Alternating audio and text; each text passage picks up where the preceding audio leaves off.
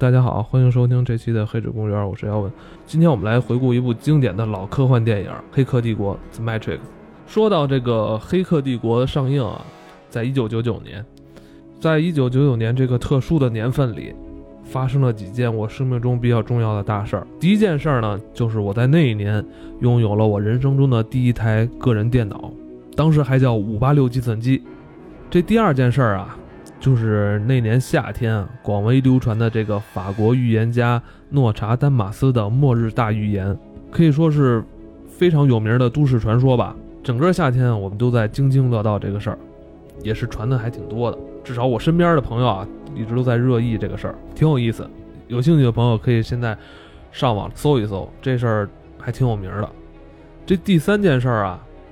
就更大了。一九九九年正好是咱们国家的五十年大庆，那年的国庆节阅兵，就我这个年龄的人，很多都去参加这个天安门的阅兵仪式了，啊，有这个花队啊、分花啊、什么列队仪式啊，有很多学生都参与了。有幸呢，我也是其中之一。国庆节啊，一下就把这个末日大预言给冲淡了，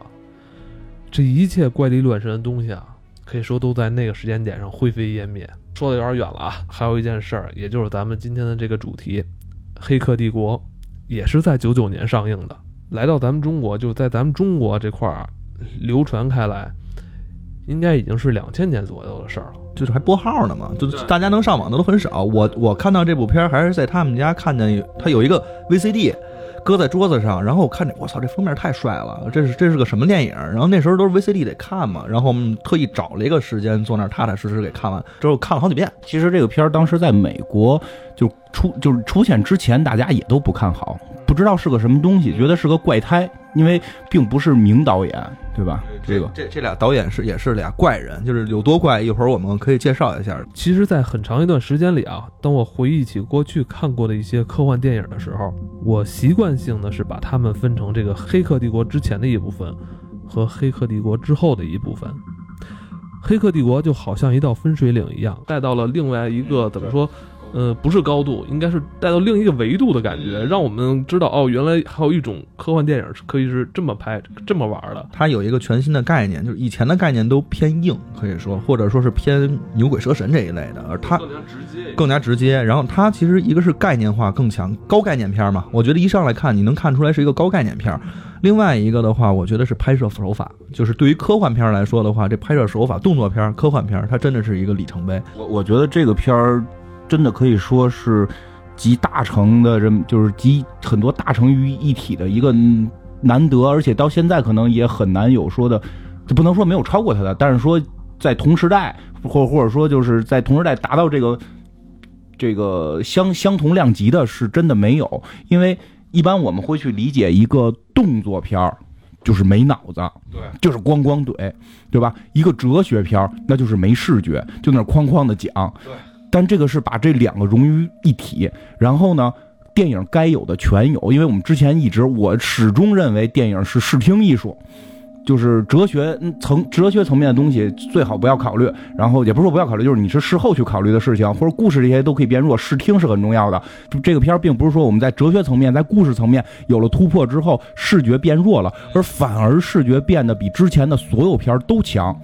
这个是他非常厉害的一个地方，就他当包括特技，不光是有的时候我们说的视觉，可能是说一个长镜头啊，然后一个拍摄拍摄的这个场景啊，一个颜色呀，不是，他把技术还加进去了，利用了很多当时都是人想不到的一些新的技术，甚至是一些土办法去解决了，然后创造了很多所谓的子弹时间呀，然后所谓的这种三三六零环绕拍摄呀，就是这种在技术层面还有很强的突破，然后最后他的音乐是。对，我是因为音乐知道的这个片儿，因为我当时还在玩乐队，还在玩乐队呢嘛。然后就有一个哥们儿，就是就是另外那个玩乐队那个哥们儿，现在美国那个哥们儿就跟我说说的，你知道有一个片儿吗？把什么 Manson 呀，然后 Prodigy 啊，然后什么那个愤怒机器啊这些东西，然后全都在一个片子里边给你放。你你相信有这么一个片儿吗？还是一个特别好看的一个有哲学层面的一个打斗片儿？我不相不相信啊，不相信啊。结果就去看了嘛，就是。真的是这样，所有东西集集中在一起，而且并不乱套，而且运用就是把这个各方面都发挥到了极致。我看这片儿的时候还比较，因为比他小几岁嘛，所以的话，我还比较年少无知。说句实在话，第一遍没看懂，但是就觉得说，哎呀，这个视听新的艺术，就从来没有感觉过说一个动作片给你感觉是这么酷。这这是第一次看这个片儿的时候，后来其实看了几遍，慢慢也明白了。包括他后来出了二，那个时候还不知道出二呢，只是知道说这片儿可能没演完，什么时候再出也不知道。慢慢期待期待，然后看完了二，然后又往后看到三，这个半年之内嘛，然后就看完了。这这这一系列看下来之后，就真的是我觉得是封为神作吧，开成了，的确像刚刚才艾文说的，开启了无数个这个跨时代的里程碑。我们之前讨论的时候，蛋挞也准备了很多东西，对吧？而且之前就是这三个男人，CS 金花还有蛋挞之间也是发生了一些赤裸裸的碰撞 啊，穿着衣服的碰撞，所以呢，今天我觉得他们一定有很多话想说。蛋挞这儿憋了半天了，是不是？这部电影啊，应该是很多人都看过了。你呢，再帮我们简单介绍一下吧，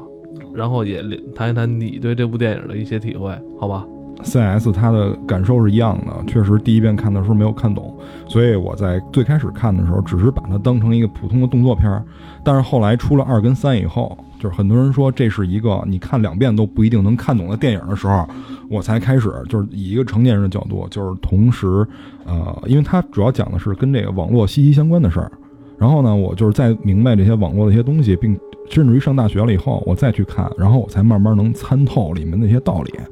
它这里面，我觉得它有几个点特别的好，因为它讲的是在它其实算是一个那种末世片儿，就是世界世界末日那种感觉的片儿，因为那个在影片一上来就已经交代了，是这个机器人是强势的，那么人类就是被压缩到一个很小的空间里去去生存，然后人类没有办法，然后为了削弱机器人的能量，然后把天都给毁了，让机器人没有办法摄取太阳能。那么机器人就想了一个变通的方法，那你既然从太阳那儿得不到能量，我就从你身上吸取能量呗。他就把人变成了就跟电池一样的这种东西，然后从人身上去摄取能量。那么故事主要讲的就是这样一支反抗军，他们如何去反抗这个机器人的统治。然后 Neo 作为这里面的主角，然后是他们的这个呃救世主一样的人物，在这里面在片子里面一直称他为万，其实就是救世主。那么这个片儿，我当时觉得导演其实给我们留了很多余地，能让我们看懂。比如说，他为什么都是在用电话，就是沟通这两个世界，就是矩阵世界和现实世界。主要因为那个时候上网跟 CS 说的一样，全都是因为通过拨号。那个时候没有什么宽带去普及，我们所有人用的那个上网方式都是拨号，然后用一张上网卡，然后叫 modem 卡，我记得当时咱每次拨完号之后吧，还要听他那个嘟 嘟嘟嘟嘟嘟嘟嘟嘟嘟，七八点钟忙线的时候还不容易连上，还多试几次。我那个时候交钱是要交双份钱的，一个是网费，一个是电话费。记得那会儿，我他妈那个有一年暑假上网就是花了一千多块钱，因为他是走，又是因为是一边走那个电话费，一边是走网费的嘛。那会儿我记得咱还经常买什么什么什么卡，上网卡，买一张那卡充上之后，你的上网费就没有了，就相当于包月了。但是电话费还得交嘛，呃，所以这里面就是连接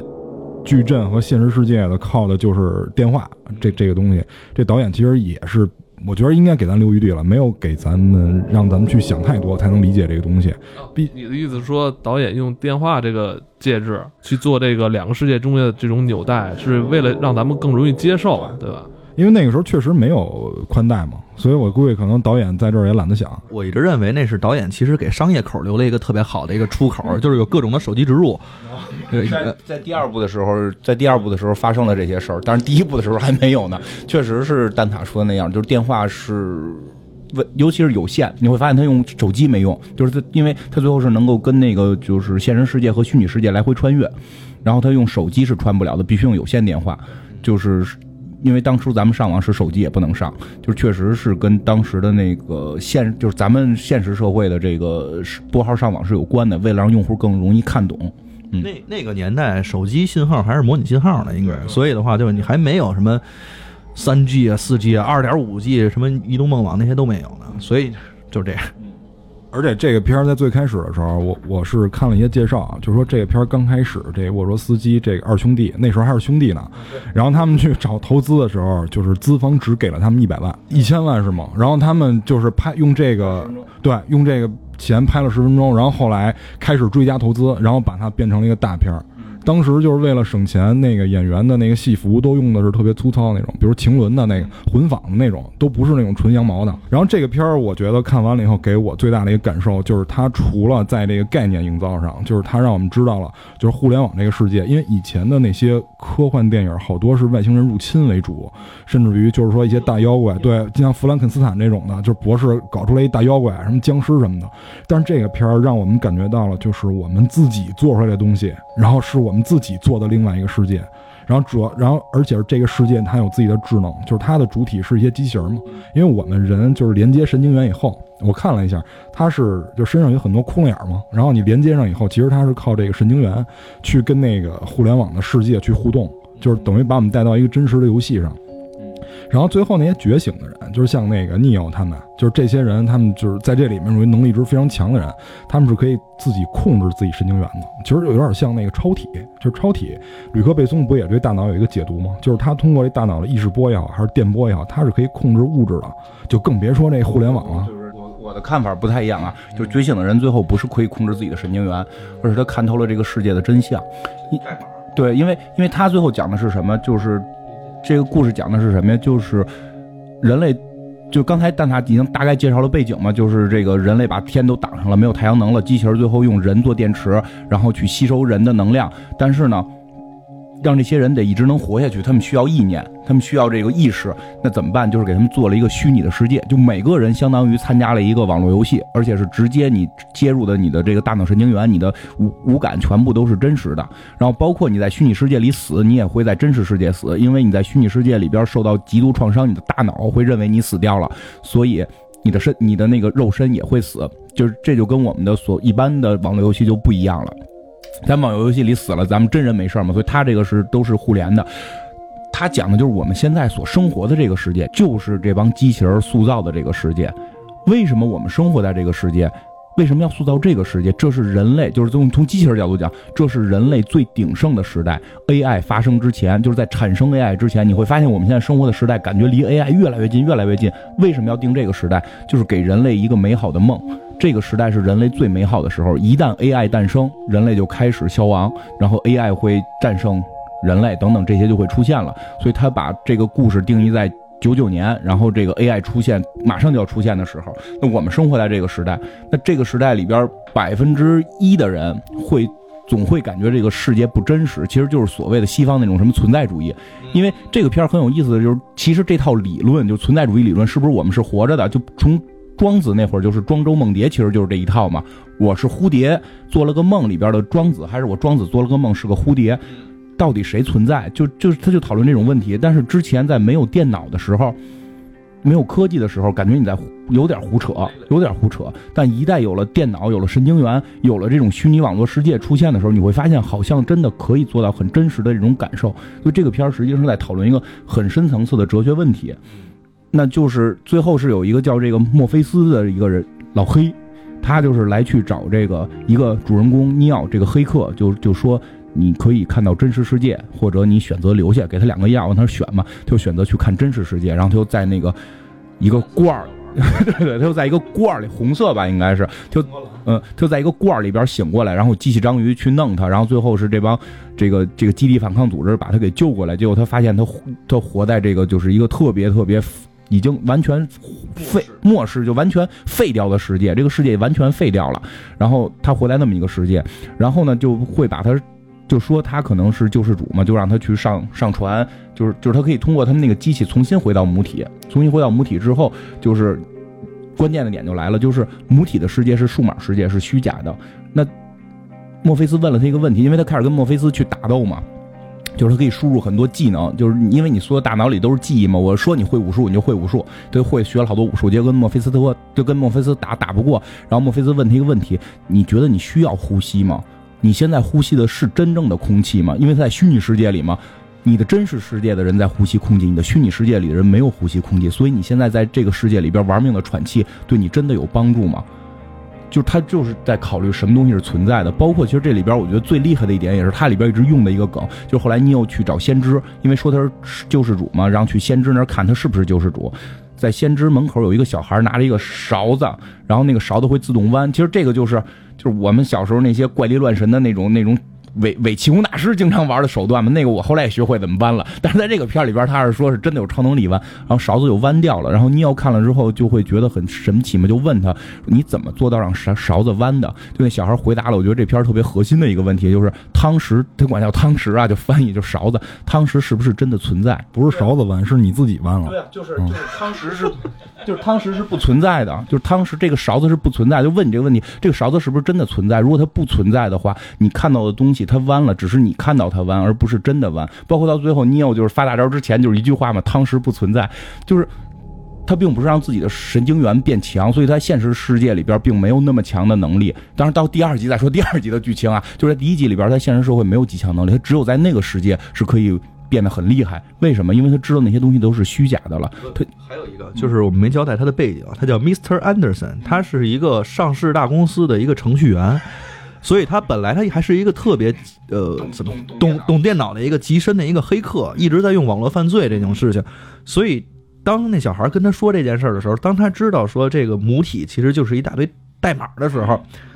他他就已经能感知到说，哎，其实我作为一个程序员，我是可以改变他的。对对对对，就是就这是一个程序员拯救世界的故事。我觉得这里还有一个探讨了一个特别深刻的问题，就是我觉得他去见先知的时候，这先知好像提出了一个哲学上的终极问题，就是他。就是他问先知，他说：“那个你应该知道我来是做什么的啊？”先知说是，然后就问他问题，他说：“你应该知道我怎么回答。”先知说：“那我我也知道。”他说：“那既然你知道，你为什么要问我？就是让我第一反应就是我是谁，我从哪儿来，要到哪里去，要干什么？这是第一个问题。第二个问题就是。呃，就是咱们之前有期节目，就是说有一个人选择愿意在虚拟世界生活。他说，因为我知道这牛排是假的，但是我吃到嘴里，我认为它是香的。然后他在这个后面他又说了一句话，他说这个牛排是不是真的牛排的味道？他说，因为机器人儿他没吃过牛排，对，他不知道牛排什么味儿。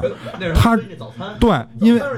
因为他通过这个模拟信号给我的大脑，让我认为吃它是这个味道。但是是不是这个肉或者说这个饭真的就是这味儿？因为机器人没吃过。对，就是他们他们在那个他们在那个现实世界吃的特别苦嘛，因为现实世界没有什么资源，吃的都是那种合成的蛋白质，特别难吃。然后他们就抱怨，后来旁边小孩就跟尼友说：“你就当这个是鸡肉。”他说：“怎么可能？”他说：“那你想过真的鸡肉是什么样吗？因为机器人没吃过嘛，对吧？所以这些都是人给你的。就就是他提到了很多这种是否存在啊，是我们的所面对的东西是否是真的这么一个概念。然后当然这第一集的结尾就是。嗯，最后这个尼奥就是看清了世界的真相，知道了汤匙是不存在的，然后就变成了真正的救世主，然后这个就看一切东西都是数码，就整个这个世界可以任他改变，然后就。在这个地方，在这个点上去结束的。然后我觉得结束是特别酷的，就是他打了一个电话吧，不是，就反正就是在网上跟人说那个意思，就是你我应该告诉你们真相，但选择在哪儿，反正是你们，因为整个片儿都在讲那选择。然后就是比较酷的是结尾，结尾的时候他就飞走了，然后马上就是应该是愤怒机器的那个 wake up，就对吧？就是醒来，就是觉醒。结尾是比较酷的，而且尤其是结尾配的那首歌，就是 wake wake wake up。然后我是觉得。这这是我看的那些电影里边比较不错的这么一个结尾的方式。这是第一集结尾，我记得那会儿我们看完之后就是感觉炸裂。刚才也说了，从音乐，包括这里边特意提到他的武术，他用了很多中国的功夫。他的武术总导演好像袁和平。对对对，他们特意请了袁和平来，就是把这个。子弹、枪，然后这个日本武术、中国武术，然后全部都给揉到一起，然后那种新的拍摄手法，会从来没有这么展示过。这个我觉得是把中国武术带入好莱坞的一块这个基石，是基石的这么一个作品。那个李小龙是演员的身份嘛？然后袁和平是武术指导，就是是是是是这样，就是李李小龙是奠定了老一代的那个武武术，而且那些东西最后没有融入好莱坞，他们很崇拜李小龙。但是你没有看过外国人用李小龙那套打架，都是李小龙去打外国人。但是就是从这之后，就是他们融入了，开始融入了很多，呃，中国武术功夫让外国人使，就是老老外使中国武术，再加上摇滚乐，就是这是一个很碰撞的东西。因为那几年还出了那个凯蒙·迪亚兹演的那个叫什么《查理的霹雳天使》，那个也是对吧？我我记得特清楚。虽然那片儿特别傻，但是他那个打斗动作，中国武术加扣的那个摇滚乐，就是。特别的酷，在那个年代来看啊，所以就是这个这种方式是《骇客帝国》开创的。霹雳天使也是袁和平做的武术指导。我这里面就特意呃特意查了一下，进入好莱坞的啊，除了袁和平以外，还有一些，就是包括像袁奎他们，香港电影那会儿就是程晓东嘛。然后他们的主要区别，我就两句话带过啊。这个袁和平的导演，他的武术特点就是转，你可以看到他的这个转的这个动作，就是完全就是贯穿在这个、电影里。然后像那个袁奎他们有点像那个回合制的，就是你看程晓东啊，你看《大话西游》对吧？这就是两个人在那跳舞对吧？各跳各的，然后回合制的，你来一波，我挡住，然后我再打你一波。就是这个袁和平跟他最大的不同，就是袁和平虽然哈，他就有很多违反这个牛二定律的这些动作啊，但是他有很多就是像借力打力这种，就是比较实对比较实际的这种动作。陈晓东那个就有有点像阳春白雪，这个就是很实用性。然后袁和平就是把这种中国功夫带入到了这个好莱坞的世界，然后大家认可。接下来马上就是袁和平又导了一，就是又做了一个武术指导，就是《卧虎藏龙》，就直接就获奖了嘛。所以这个确实是一个基石。他除了跟这个中国的功夫有碰撞以外，这导演本身就是漫画的迷弟，他有很多的梗，就是有包括分镜，然后很多动作全都是来自于日漫。他说那个袁和平其实特别喜欢日漫，其实这个两个导演就是沃卓斯基兄弟，这个之前还是兄弟，然后后来变成了这个姐弟，后来现在变成了这个姐妹。这两个导演也非常喜欢日漫，漫画很明显，这个故事是跟那个工壳特工队相关，因为这个基本上是受工科影响的，就因为未来因为工科明年就要上了嘛，所以这这这集我也不知道什么时候发，就是一一七年工壳就快上了，所以我们到时候可能也会再去专门介绍工壳，因为工壳其实就是一种被日本变形过的。叫赛博朋克的一种变形，那个我听有有一个老师讲，就是说他还有赛博，但没有朋克了，因为都变成公安了，变成政府军了。但但是又回到了老美这一套，还是又回也还是赛博朋克，就还是要跟政府对着干嘛，就是非常受工壳的影响。他的打斗动作里边，就是他的机械感的那些东西是受工壳影响，然后他的很多打斗动作，其实我个人感觉受龙珠影响特别严重。就是尤其到三的时候，那个史密斯大战尼奥的时候，你感觉就是贝吉塔大贝吉塔大战孙悟空，很多打斗动作都是能够看出那个感觉来的。包括他们那个墨墨菲斯在二的时候车上那场大战，有点感觉，我我有点感觉像是动画版的那个人造人十八号，人造人十八号跟贝吉塔在那个在一场公路上的一场战斗，就是有很很强一种。对这个动漫的这种吸取，这应该也是之前电影不怎么干的，因为他们好像不看不太上 漫画的感觉。但是他这东西摄取过来了，因为据说这个也是他们先画了六百多页漫画，这俩导演先画了六百多页漫画。他们俩，他们俩最早其实是在漫威工作的，是吗？对他们俩在漫威工作了几年，然后出来之后自己画了这套漫画，然后又慢慢的把它变成剧本。这俩人的身份也特别逗，一个是木匠，一个是油工，两个人其实都不是干导演出身的。然后后来两个人画漫画，然后先小有名气，然后又慢慢的其实转到了导演这个行业。美美国这个美国也没一个正经能教导演的地儿是吧？你看，不是开卡车的，就是当医生的，是当木匠的，然后做玩偶的，就没有正经说哪个是美国导演学学导导演什么学校毕业的都没有。其实就是我们看完一，就是觉得当时已经觉得特别棒了，但是我以为就结束了，我以为一就完了，但是后来有一些说法是说，其实这个剧本没完，一只是一部分，然后后边还有，当时我觉得是假的，但是没想到很快就放出消息，这玩意儿还有二跟三。然后最逗的是，不仅仅放了有二和三，我记得当时你还跟我讲了，说二和三的那个先行剧透的剧本也先都出来了。对对，那个剧本不知道真假了，那是网上去透露的，是三的剧本，在演完二之后透露了一部分三的剧本，但是跟后来我们看到的三的剧本还不太一样。然后，但是就就说吧，就是我们当时觉得一就结束了，然后已经是讨论了很多终极问题了，但是没有想到二的出现就更炸裂，因为我记得特清楚的是，当时我去那个那个二已经是引进了。二已经是引进了，然后我记得当时我去二电影院看的时候，是周围是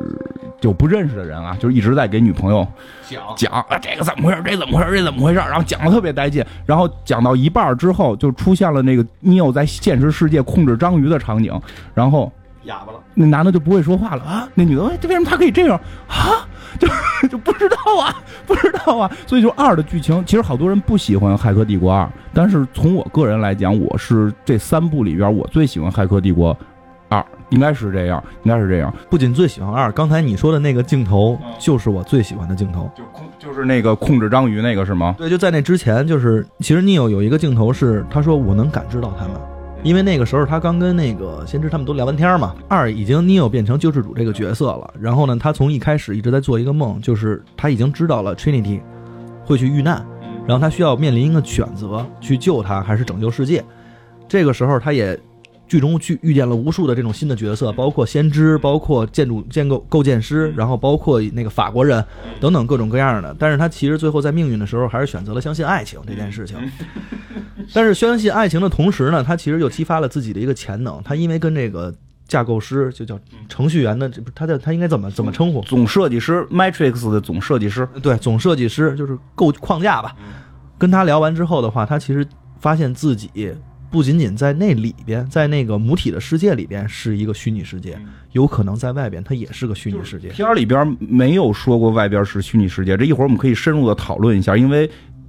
这个是在网上争论最多的，就是就是他们逃出来的这个世界到底是真实世界还是虚拟世界，没有定论，在片儿里边也没有明确的定论。但是二里边确实就是说提到了，就是这个尼奥可以开始在现实世界发大招了。对，尼尼奥就可以在这个现实世界去控制所有的机器了，这是很很厉害的嘛？这应该我记得是那集的结尾吧？他控制完之后就晕倒了，对，然后就晕倒了，然后就就秃皮肯尼牛了，是吧？没没没没没，他晕倒之后还有一个更牛逼的镜头，就是一个是这个镜头特喜欢，还有一个就是安德森不是安德森，史密斯接电话啊，史密斯接电话是在一开始。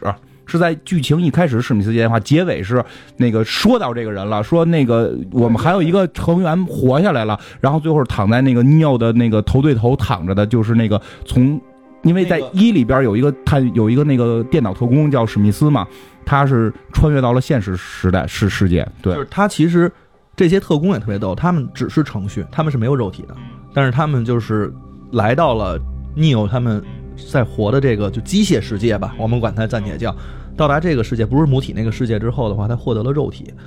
就这个这块他最后做的结尾，然后想起的又是《Rage Against Machine》。嗯，对，然后那个其实就是史密斯穿越到现实社会也挺逗的，是有一个细节，他一直藏在一个地儿拿刀拉自己的手。对，因为他以前是没有疼痛，因为他以前没有疼痛感，他现在已经有身体了，他可以感受疼痛了，太爽了，就是这样。因为后来会发现那个人身上有不停的自残的那个刀嘛，就是这个细节并不会推动剧情，但是可以把史密斯这个人物性格塑造的这个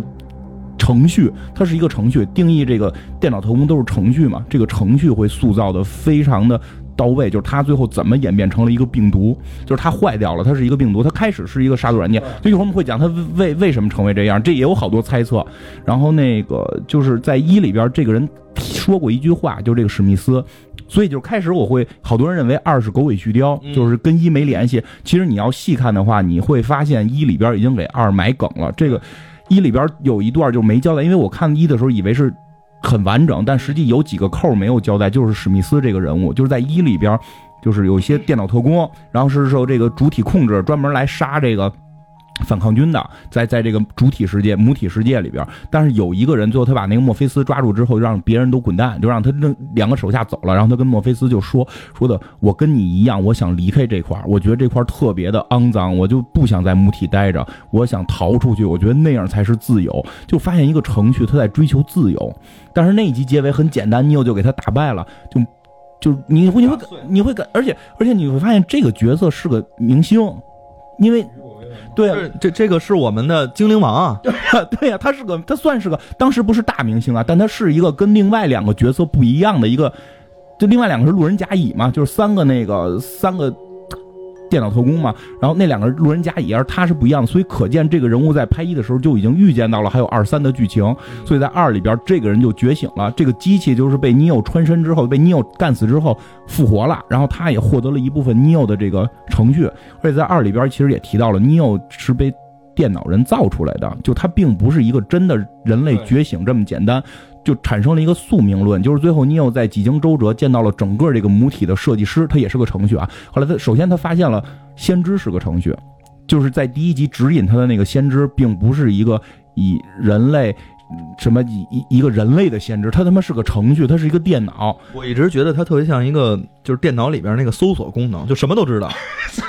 然后那个必应够对，就是必应呗。就还没有到互联网那个级别，就是 Windows 里边那搜索。啊，然后呢，那构建师呢就特别像那个时候的 DOS，或者像那个 Windows 那种感觉。对，人家 C 加加到。加加，哎，好好好好好，然后，然后就会你会发现，先知是个程序，先知在玩这帮人。对，就当时第二集我就会有一个感觉，就是先知把所有人都玩了，然后呢，最后逼着 Neo 去建这个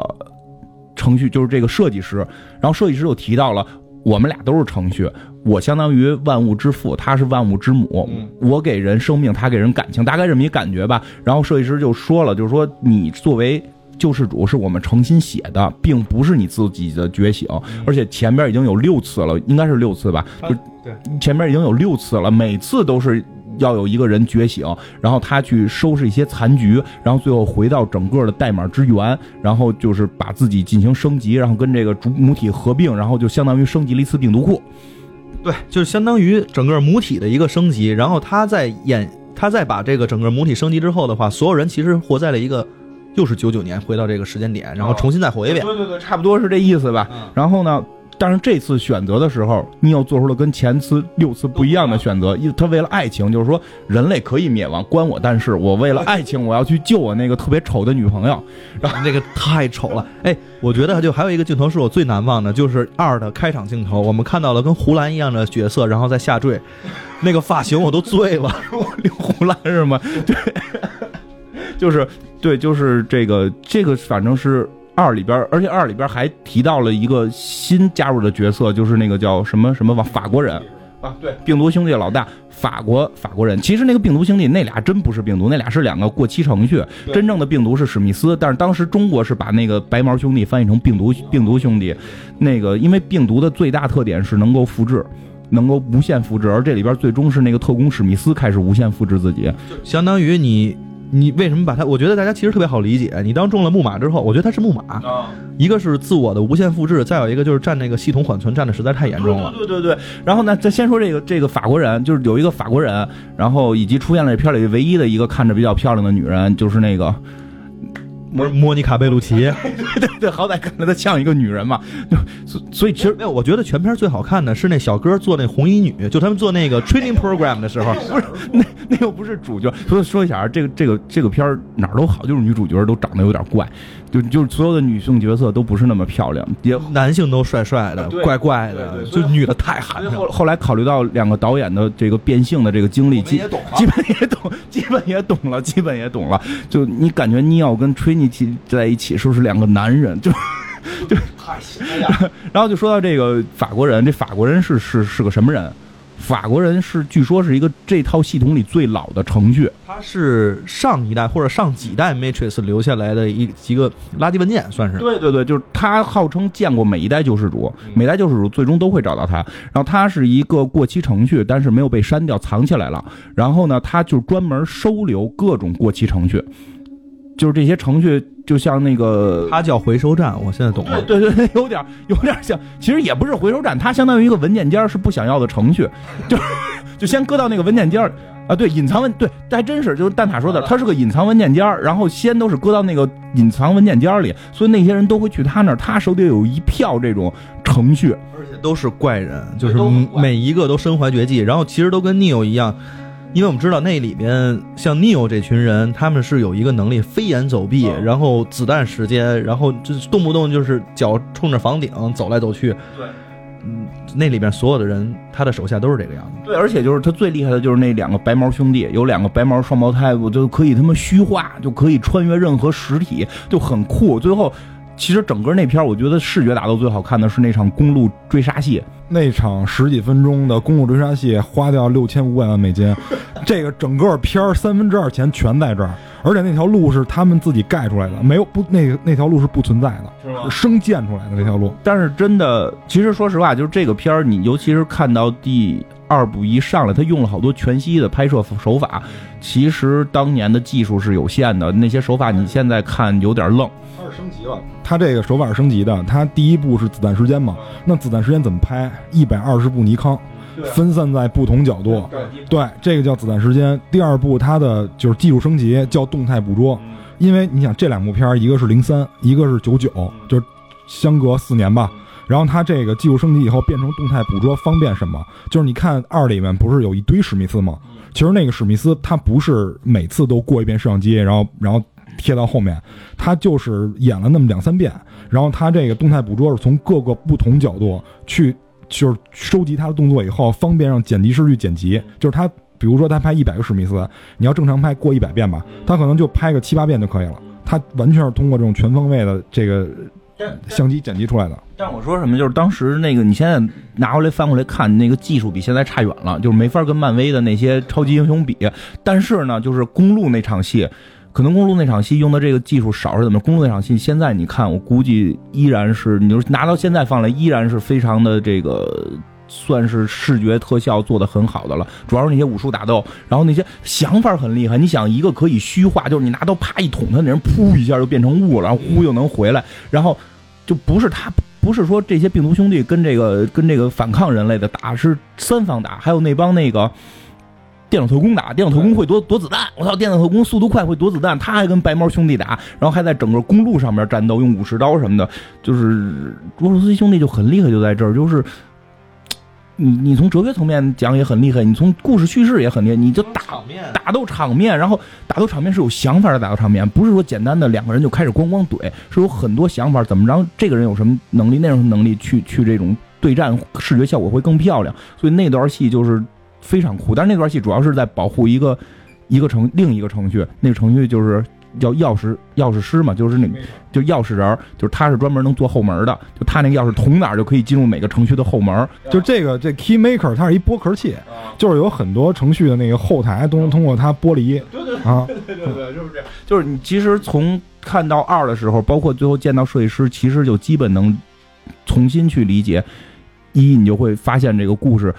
就是一台电脑。就是一个互联网，它里边就出现了什么问题？这个一跟二的衔接其实是把这个故事弄得更丰满。就是二出现了很多一没有提到的东西，一主要是交代世界观嘛。然后二里面就像刚才说的那个史密斯，他从一个杀毒软件自己变成病毒，就是因为他在一里面被这个 Neo 破坏了，然后导致他的这个文件碎片可能会变成病毒。然后这里面有一特别有意思的事儿，就是他把程序做出了人性。比如说这个程序过期了，要把它删了，它能跑，这是第一个。然后第二个就是这个，你想史密斯他本身是一个程序，他就算是病毒，他也是程序。那么这个程序它能够跟人的这个神经元接入，而且它，你想它到那个就是西恩这个世界里面，它能够以人的这个形态生存，就说明电子信号已经能变成意识了。就是这个意识的这个由来，是不是也通过这电信号来的？我我觉得这里面都交代了。其其实就是包括，因为先说下到三就是俩人最后大决战，最后就是那个呃，在刚才说的西安城，就是就是现实世界的这么一个人类的主城，然后已经遭到了这个机器现实现实世界机器的玩命进攻，马上就要毁灭，然后最后这个你要那个。没没办法，最后尼奥是跑到了这个机器大帝的面前，就是整个机器的控制者面前，就跟他说，就是说你你也快完蛋了，你知道吗？因为那个史密斯病毒基本上已经把全 Matrix 全都复制成自己了，你你已经中了大木马了。现在我是一杀毒软件，我可以替你杀这毒，但我就跟你有一个要求，你把我这个同类都给我留下来，别杀他们。最后达成一个协议，然后就停止进攻，然后他进入这个主体，把这个史密斯杀死嘛，对吧？然后但是。就是其实其实到这块儿，这个你就会发现，其实 Neo 就它本身也是一个程序，感觉就是就就牵扯出一个问题来，就是刚才那个蛋塔说这个问题，就是史密斯为什么能穿过来？Neo 为什么能在现实控制章鱼？到底西安城是真实的还是虚拟的？就是就是我们以为我们逃到了现实世界，现实世界到底是真实的还是虚拟的？现在反正在网上一直是有两派嘛，就是。都互相的打打不下来。Neo 其实代表的是人类的一种终极进化。我们知道，这个人脑全都是由这个电信号来处理所有信息的。那在这个时候的话，我们其实一直是就是神经元是用电来去沟通的嘛。那其实电脑本身也是用这个电信号，其实它只不过是零一零一零一零一零一二进制嘛。那用这样的方式的话，这两者绝对是可以互通的。Neo 这个终极的进化，其实就是他读懂了这个零一零一，他不用翻译了，不用电脑显示屏再去给我翻译这件事儿了。我直接就能看懂，那这个其实代表了人类的一个终极进化，所以它能在这个就是现实世界去控制章鱼，变成了一个大的人体。你先说是 WiFi 也好，我就因为因为好多人说那个后来它变成 WiFi 了，就是他后来就感觉自己变成就有有一方说法就是说西安世界是现实的，就是说最后尼奥变成 WiFi 了，它可以不用那个插管的，就可以直接连入到这个母体世界。这个是就是说西安世界是现实的那一派的说法，就为什么尼奥可以在现实世界控制机器章鱼，对吧？反正这是一派吧。但是我一直还是认为，呃，也不能说咬死了是啊，但就是说至少是可以提出思考的。就西安这个城可能也是虚拟世界。嗯，我是后来又看的时候，构建师那个框架，他其实讲过，这里边我们已经经历六次了，西安城是注定要被毁灭的，而且我已经毁灭它六次了，然后最后救世主把他救了而已。那那你到底怎么去选择？他当时也说过这类似于这样的话，所以让你考虑说这两边世界可能都不是真实的。嗯，就是当然也有说，就是说他是通过物理层面去毁灭西安城嘛。但是，但是我总觉得，就是我是这么理解，就是西安就相当于垃圾箱。就是这些东西我都给堆到里边，但不是彻底删除。然后呢，其实外边那个世界可能跟西安是一样的，它只是先有一层保护，然后让那一堆就是因为他意思是说，你反抗的人越来越多，都到了西安城，就会影响整个这个主体世界，因为主体世界就会更多的人觉醒，对吧？所以我要一直控制西安城的数量。但是他彻也可以彻底灭掉他嘛？但是他又觉得可能彻底灭掉了，就这帮人会不会？我我的理解啊，就真觉醒，就真的会跟机器对抗。我给你先塑造一层梦，就这层梦是有一个保护，就跟回收站似的吗？不，我觉得不像，我觉得不像回收站。我终于知道想的像隔离箱，就是我先给你隔离了，然后我再升级我的病毒库，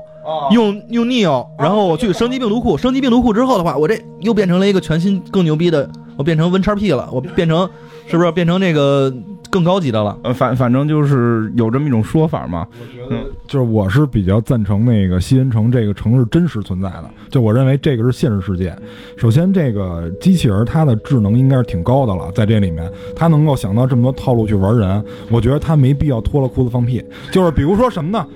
就是比如说，在这个西恩城存在这个世界里，人是作为电池生存下来的。因为你想，他给他泡了都是那个什么水莫拉斯啊，是吧？做推油都知道，就是泡了那池子里，然后他给他接入管道，吸取他们的能量。然后如果说啊，就是在这个都是一个虚拟的世界，那么他们为了构建这个虚拟世界，一定是有目的的。这个目的其实就是为了稳住人类。就不让他们逃跑。那么，如果说这个是假的，还有一层真实世界，其实他为的是维稳，就是维护最外边那个真实世界那部分人的思想嘛。我觉得这没有必要啊。我跟他这不就是制衡吗？我跟你讲啊，我跟你讲，就是因为那个我看过另外一个，就是说当初三时候临临临出之前，有人披露过说三可能，因为确实三的。剧本被泄露过，这个是真的。但是泄露剧本到底什么样不知道，所以有很多网上很多假文。但我至少看过一篇，我觉得写的还比较有意思的是什么？就是当机器人把所有人类都关到笼子里的时候，机器人无聊了。他们并不是傻帽，他们是 AI。你会发现在剧情里，机器人就是那堆 AI 是有感情的。他们要保护自己的小女儿，然后史密斯要获得自由。这并不是一个个别现象，是机器人都有这种现象。所以他们当没有人类的时候会很无聊，他而且世界全部都毁灭黑暗了，他们会闲得没事儿干，因为。之前其实你会发现，那个世界就如果全人类全部都是进了罐子的话，那个世界对机器人来讲是一个完美世界。嗯，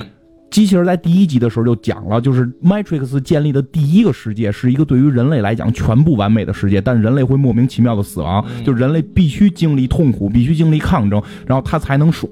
所以机器人如果有了智力体的话。他们也不爽，当人类全死就全死绝，他们也不爽，他们也要进入一个虚拟世界，然后他们也要进入虚拟世界之后跟跟这个西安城打，然后你明白，我还有这种掌控感，我还能赢，就有这么一套理论。毕竟是 AI，它也是，毕竟是 AI，它其实还是偏向于像人类，因为毕竟是人建的 AI，对，而不是而不是说它自我产生了意识或者怎么样，所以它带有很多人类本身的特质在里边。所以我觉得西安城的存在，它就是一个制衡嘛，控制一下人类数量，然后同时又制衡这个机器人这无聊程度。但是接下来我又想了一个问题，就像刚才 CS 也提到了，就是这个 AI 是人建立的，那么它这个 AI 的形成是因为建立了诸多种可能的条件反射，比如说那我打你一拳，你可能有以下几个观点啊，第一个就是我跟你开玩笑的。第二个就是你惹我生气了，那么就是人的话会根据以往的这些经历去判断你打我这拳到底什么意思。但是机器人是把所有情况都输进去以后，它通过一个什么条件去选，还是它真的能由内而外的去产生这种感受？现在就是基本片里讲的就是由内而外能产生了。对，我我我觉得，因为因为就是主要是你想第二集就出现了一个印度小孩的问题，就那个萨蒂，呃，是吧？他那人好像能造彩虹，对他，而且。我觉得，但是你说他是那个他爸想保护他，就是那个是个印度裔还是巴基斯坦裔，反正他们俩也关系挺好的，我不知道。然后，但是我老觉得是想删除这小女孩的话，有点像这个两个文件关联，你当想删文件的时候，他删不掉，你知道吗？所以他要跑就得一块儿跑。关联也能想出来，我真服了你们了。不会经常你删文件的时候，告诉说此文件正在被某些程序占用，然后不得删除。我都很很着急，我都用什么软件给它粉碎。哎，不过就说起来就是，呃，应该啊，我我我最后看到的我的观点，我说一下我观点，就是最后其实现在那个 Matrix 主体里的程序已经有感情了，但是不完善，而这次升级实际上完全是先知玩的一个花活，就是先知并不是一个真正帮助人类的人。我们不管先不讨论西安城是是否真实存在了，就是先先说这个，就是这个先知他是在。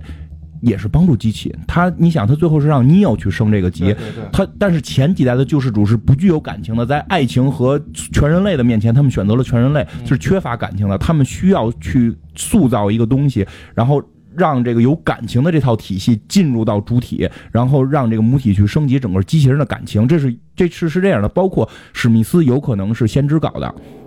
因为最终你会发现两个人大决战之后，史密斯。死了嘛？然后史密斯死了之后，躺在被史密斯，就是史密斯最后躺的那个地方是先知起来了，嗯，就是对吧？而且先知包括史密斯去找先知的时候，也先也说过，就是你不是先知吗？你还不知道我找着你？先知很坦然嘛，就是。对对，而且对，最后包括那个史密斯跟尼奥打打打就开始说，我也都看到过这些场景，说着说着突然说，我为什么要说这些话？就你会发现，其实他被先知控制了。就其实不是他，我们之前说那个就是两个世界都是在一个程序里边的这个，呃，就是有一个是现实世界的这个，其实是说史密斯在打败了 Oracle，你说这名也特怪，人家 Oracle 人甲骨文，人家特别著名的这个对呀、数据库嘛，数据库嘛，它就是一个数据库，就是讲数据库升级的问题嘛。这回要加入感情嘛？对，就打败他的时候，然后其实获得了一个更高的系统权限。对，他就获得这系统权限之后的话，然后他才能其实感知到一切了。然后就因为他已经奥瑞那先知是知道所有事情的嘛，对啊，获得更高权限之后，他才变成的病毒，就是那个时候才他之前已经成为病毒，那会儿还小，没没没那么高级嘛。他没有权限的嘛。但是就有一种说法，就是可能都是先知搞的鬼，而且到最后的时候，先知跟那个设计师两个人有一段对话嘛，就是大结尾，最后世界被重构了，然后设计师？不是设计师上来就是就是就是一句话，就是你你这个玩的有点太危险了，对啊，你玩火呀，你这属于你会发现这一套这一些都是在先知的控制之内的。就是我我后来是感觉就是先知是为了升级这个病毒库，然后搞的这一套，然后背着设计师在 Neo 的程序里边把感情去加进去了，然后塑造了史密斯这个形象，然后让史密斯最后能去制衡。如果没有史密斯，人类就完蛋了，对吧？如果没有史密斯这个病毒，那么主体世界是母体世界是好的，那 Neo 这整个人类会毁灭。所以两边都是他在去控制。嗯，这个，所以可能我我感觉就是先知在控制这一切，所以再再回来再说到西安城是不是真实世界的这个问题，其实有时候你想想它是不是真的并不重要，重要的是这个片儿演完了，我们再考虑这个问题。这是它有意思的地方，就跟《盗梦空间》最后完了那个陀螺到底是停了还是转了，他他不告诉你，但是就让你考虑，这才是这个片儿到最后有意思的地方。所以就是我报的观点是什么，就是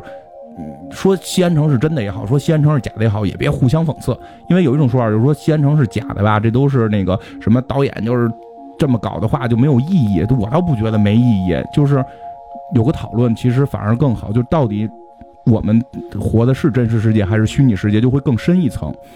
我我是这么看啊，电影这件事情都是导演瞪着你玩呢。玩完之后的话，你爱咋咋地，人家才不管呢。导演导演就是导演嘛，就一个就是先知，一个就是设计师。对，就是两两个两个两个姐妹嘛。但是那个先知最后从一个数据库变成了电脑管家，是吧？某某电脑管家，他能对吧？你你想，如果这杀毒能干什么？对啊，如如果这一切都是先知控制的情况下，他等于现在已经是电脑的主人了。对啊，他是一大电脑的主人了。那后边那个就是用一些小乌贼组成的那个脸，那到底是什么角色呢？就那也是他控制的那个那个是设，我觉得啊，就是他的另一个形象。我觉得那个他是设计师控制的，就是他跟设计师是一公一母嘛，那是设计师控制的。然后他们两口子，然后他用尼奥是来干架的，史密斯是来制衡他的。他明白吗？用史密斯先制衡住这个设计师，然后他再用尼奥才就尼奥是他的这个手臂嘛，尼奥去去来完成这些事儿。但如果没有史密斯的制衡，尼奥尼奥是没法去完成这些事儿的嘛。就就大概你说这怎么有点像一个权力游戏那感觉，玩权术了开始啊？你回你我你回去慢慢琢磨这件事儿。真的，如果史密斯没有的话，你有他们全完蛋。对史密斯是这个片儿里核心出必须出现的，他是一个制衡的元素。但他怎么来的？而且他最后吸收了先知，他最后死了之后又变回了先知。到底是先知变他，还是他变先知？就跟孙悟空提的问题似的，妖精变菩萨，还是菩萨变妖精？你反正你细细的去琢磨，这个事儿挺有意思。我们知道这个片子除了这三部电影之外，其实还出了很多周边动画。其实可以大概讲一下，我觉得动画片儿比较有意思。在我收藏的那一套精装，那是红龙的还是尊宝的，还真忘了。反正第九带着大盒，然后里边各种的这个碟里边，然后有两张盘是专门讲那个 Animatrix 啊。我最喜欢的那个故事叫 Program。它其实讲的是一个测试程序，就是剧透啊，就是剧透测试程序，讲的是武田家和和本多忠胜，就是两两和德德德川家两个角色之间的在这个程序里面的一场打斗，其实是有一个我们知道这是 Matrix 了嘛，所以他是有一个女孩，然后到了这个世界里边，跟她的一个设定程序之间的打斗，为了爱也好，或者为了其他也好，片子很短，十分钟。就把这故事讲完了，它其实就是一个测试。这女孩其实最后即便是在爱，然后那个人跟她说要回到母体的时候，还是把那个人杀了。那个女主角当时特别帅。其实我当时选了两个名字，因为我还有一个故事也特喜欢，有一个叫 A S H 的，就 Ash 是那个探员的那个故事。我在这个名字，刚才咱们讲那故事，那女女主角的名字就叫 C I S。对，然后他就选择了一个女性的名字叫 CIS。不不不不，我当时考虑是这样的，那个叫 A S H，它首先 Ash 是你光从发音来听的话，它是灰烬的意思。还有的话，我特别怕人家以后给我起外号叫 A S S S，这就比较讨厌。就是反正这个这个漫画不是不是漫画的，这个动画呢，它是其实第一个就是是拍了九个，拍了九个九个导演九个风格，第一个是这个三 D 的。其实你现在再去看，真的有点弱。但是那些后来都是手绘的，那些手绘的非常非常之经典，而且明显能看出来这个对不同画风，就明显看出它受受这个日本影响非常严重。而且很多好几个故事还发生在日本，或者说虚拟世界里的日本，或者真实世界的日本，我们就不不一一介绍了。一个是刚才你说那个那个还有一个小猫跟那个 Yuki 啊，对，那个也是。但是就是刚才你说那个是什么？是画面很美，它是在讨论的一个什么问题？就是那个。我们到底该选择哪个世界？对，嗯，就是因为是这里边就是这个女的她在测试程序嘛，然后等于是她的男朋友也在测试程，就是你以为是这样，男程序在测试程序里就说我已经跟母体聊好了，我要回去，你是不是选择吃这个红红药了？就是你是不是不该来这个？现是你选择到底是吃牛排，知道牛排的感觉，还是吃那些特别恶心的维他命？反正就这意思吧，就是你可以选择回到母体等等这些，你已经知道真相，是否能退回去，对吧？会是这么一个故事，是在考虑人的选择，因为整个。骇客帝国都在讲选择嘛，然后我说一我特喜欢的是那个跑步的，我特喜欢是那个跑步的，因为一就是跑步的那个，我觉得那是真神。那你知道，你就知道，因为尼欧是写出来的，就是尼欧虽然是个人，但是他只他是被设计师认定的，他他本身他的代码里边就是有这个救世主的代码，他是被指定好的选中的孩子。但是这个跑步是讲的是什么？就上来就说很多人是因为很猜疑啊，或者说是怀疑啊，或者说他有很敏感呀，他会。去质疑这个世界，但有另一种人会通过另一种途径直接看到真相，就是这个跑步的这个人是一个百米冠军，他最后可以跑到八，就是九秒之内，什么八秒九九，跑进九秒，这个都是人类极限嘛。然后就是特简单，就是讲这人在跑一百米的一个事儿，在参加一次预赛的时候，就之前就是什么他爸爸呀，还有他的这个经纪人就说你别跑什么的，你或者你你跑慢点，对你跑慢一点什么的。他说不行，我这什么最后我也不知道他为什么那是最后机会啊，然后他要去跑，然后一群探员就是这个。跟史密斯似的，让探员在周围去观察他，就是他在跑的这个过程当中，最后肌肉真爆了，然后但是他依然能跑，就眼看到终点的时候，就发现一切东西都是虚假的，一切东西都是零一零一零一零一，然后他就在那个真实的那个世界里边的那个那个罐子罐子里边就醒了，就醒了，就是你会发现这个人是最厉害的，他并不是被指定的先知，但是他完全通过跑得快看到了这个世界的真相。我我这是就是说说什么？就是说，像尼奥是会被保留下来的，因为他要去完成使命。但这个人一定会被干死，就因为他跑完这次之后，他就肌肉全部都坏了，然后他坐在轮椅上推出来嘛。然后那个就是那堆探员还说什么，这个人估计已经不行了。就这个时候就在轮椅上又看到了真相，就突然就能站起来了，就肌肉肌肉碎了，我能站起来，因为这些都是不存在的。然后又起来了一下就又趴下了，应该是被电脑给关掉了嘛，就是删除了。就是会发现这种人是真正会被删除的人，因为他并不是通过那些怀疑，听过通过西安的人把他救出去，他是真正的真觉醒人，他是他是他是因为通过跑得快这种突然看到了世间真相，这是最可怕的一类人，就他是看到了零一零一，就是其实也就说一下，就是我那个。玩摇滚那好哥们儿就是 就，对对，在美国，他的乐队名其实就是受你像那个真的对我们这代人影响很大。他的乐队名就是受这个《骇客帝国》的影响，就他就曾经跟我说过，他幻想着，因为你想那会儿都是在中国玩乐队嘛，都没什么名气，就幻想有一天他能够在美国去。玩乐队，然后去成名，然后底下都是外国人看。他说到那会儿的时候，他相信他看到的就将不会是人类，而是一堆代码。然后，所以他后来乐队就叫零一嘛。然后他现在，他现在不是在美国的吗？但是他还没看到代码呢，他在努力的看到代码。送他一墨镜，你送他一墨镜。他可能弹琴手速快到一定程度的时候，就会看见其他人都是代码。对对，你得让突破极限。那我说一个，就是也是这动画片里的，我说一这个前传吧。就是刚一上来，呃，他们也介绍了，就是这个人在毁灭之前那些事儿，就是人在一个最美好的时代，那么就是这个 AI 激进开发完成，然后他们造了一堆很多仿生人，然后去为人做服务。这里面就是表现了很多这个。底层劳动人民的一些工作，因为像那些建筑工啊，像这些在工地里面劳作、辛苦劳作的机器，就全都是机器人，没有那些服务性产业的。对啊，就是没有人类。我特别我特别向往着那一类服务性产业的机器人早日出现。然后给我印象，给我印象最深的是，就是这堆机器人在往上拉砖头的时候，在楼顶上竟然有一个机器人站在脚手架上敲鼓。就是这个机器人是可以通过这种方式得到激励的，这个我靠，我当时就挺震撼的，就看到这个镜头，然后就是那个机器人激情杀人，机器人最后跟人类就是推翻人类的这个政权，他们说的一句话就是他们不把我们，就是他们不尊重我们，我靠，就机器人竟然需要人的尊重，我这个我我我特别难以理解，就是因为从最开始的时候。这个短片刚一上来，就是有一个机器人把酒杯扔出大厦，然后砸到一个机器人脑袋上。这机器人就低了一下头，马上就起来继续工作。然后到最后，这个机器人成为一个家里人的这个保姆。然后因为可能就是这个成员不尊重他，然后他激情杀人，把他们都杀了。就这个让我想到一个问题，就之前看《西部世界》的时候，有有好像有人问过我这么一个问题，就是说咱们首先知道他们都是机器人或者仿生人，那如果我是一个已婚家庭，我跟他发生关系，我算出轨吗？